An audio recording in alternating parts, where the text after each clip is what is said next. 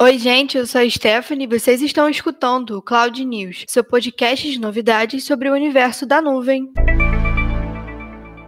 no seu podcast de notícias sobre tecnologia em nuvem, a gente vai falar um pouco de jogos de videogame, malwares. Vamos falar também sobre uma nova compra recente da Amazon. Vamos falar sobre evolução de dados e também algumas novidades sobre o Google Meet. E para começar o seu podcast de tecnologia favorito, a gente vai anunciar hoje que a Sony e a Naughty Dog anunciaram uma nova atualização gratuita para o jogo The Last of Us Parte 2 para PS5. Segundo o PlayStation Blog, o patch 1.08 vai beneficiar jogadores que estiverem no PS5 com loadings mais rápidos e também com a opção de 30 ou 60 FPS. Apesar da Sony detalhar a resolução aprimorada, o Digital Foundry revelou em sua análise técnica que todos os elementos do game no PlayStation 5 vão continuar idênticos à versão do PlayStation 4 Pro. Logo, o aumento de resolução só existe em relação ao PS4 base, mas em 60 FPS, o que já é muito melhor. E a gente também vai falar um pouco de malware, sistema Android não tem um dia de paz. Um trojan bancário denominado Flubot, que atacou vários usuários da Android na Espanha e em outros países europeus, está para chegar em mais áreas do planeta em breve, principalmente nos Estados Unidos e na América Latina. O alerta foi dado na última terça-feira, dia 25, pela empresa de segurança de informação E7. De acordo com a companhia, o malware chega nos celulares por meio de uma campanha que inclui o envio de um SMS em nome de uma empresa de logística, como DHL, FedEx ou até mesmo a UPS, por exemplo na mensagem, a vítima é convidada a instalar um suposto aplicativo da marca com um arquivo malicioso embutido. Quando instalado no dispositivo, o Flubot é capaz de roubar números de cartões de crédito e credenciais de acessos bancários, além de capturar dados digitados na tela e liberar o envio de spam e spyware. Ele também pode extrair a lista de contatos e disponibilizá-la aos hackers que comandam o golpe, permitindo que eles alcancem novas vítimas em potencial. E para evitar ser detectado por mecanismos de proteção integrados ao Android, Android, o malware desativa o Google Play Protect, ficando livre para agir. Então, uma outra estratégia utilizada por ele é bloquear a instalação de soluções de segurança desenvolvidas por terceiros, aproveitando as permissões concedidas pela vítima sem nem saber. A melhor forma de se proteger desse malware é não clicar em links suspeitos enviados por SMS supostamente em nome de empresas de logística, deletando essa mensagem assim que você receber. E caso você tenha instalado o arquivo malicioso equivocadamente e feito movimentações bancárias no dispositivo positivo, recomenda-se pedir ao banco para bloquear o acesso à sua conta. Tá cada dia mais difícil diferenciar uma mensagem normal de um vírus. A gente continua aguardando os dias de glória. Agora é oficial: a Amazon comprou a MGM Studios por 8,45 bilhões. E se você não tá reconhecendo esse nome, o que eu acho que é difícil, talvez dessa forma você vá lembrar.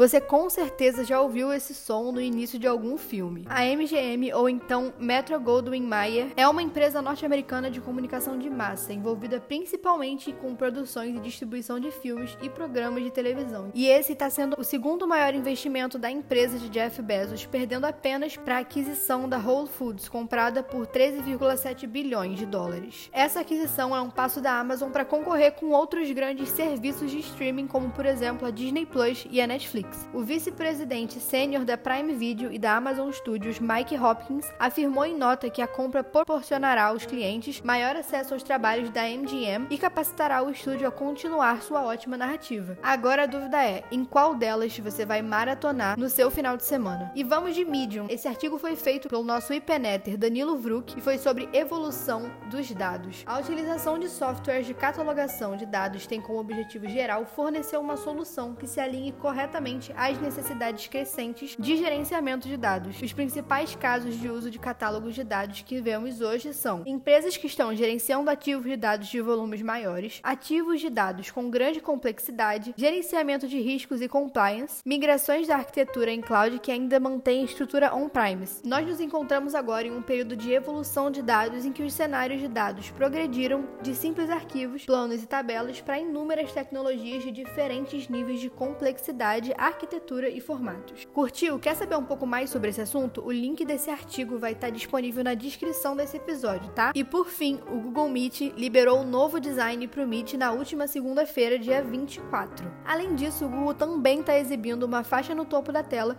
para informar sobre essa nova aparência. A empresa ainda vai permitir que os usuários usem essa experiência antiga do Meet até o dia 10 de junho de 2021. E após essa data, o novo design vai ser padrão para todos os usuários. Dentro de uma chamada, todos os controles principais passam a aparecer na barra inferior da tela, o que evita aquela sensação de estar tá perdido, de meu Deus, onde fica o botão de apertar, cadê o chat? O Google também trocou alguns botões de lugar para que você não pressione sem querer ou deixar a chamada ao tentar ligar a câmera ou o microfone, por exemplo, que foram coisas que a Google foi percebendo durante esse período onde a gente tem usado cada vez mais essas ferramentas para trabalhar e se encontrar. Conta pra gente o que vocês acharam dessa nova aparência do Google Meet. Eu pessoalmente adorei, eu espero que vocês tenham gostado também. Sigam a IPNET nas redes sociais e fiquem sempre por dentro não só das novidades, mas também de todo o material que a gente produz para te ajudar a crescer. E esse foi o Cloud News de hoje, seu portal de novidades e informações sobre tecnologia e nuvem em até 10 minutos. Até a próxima semana.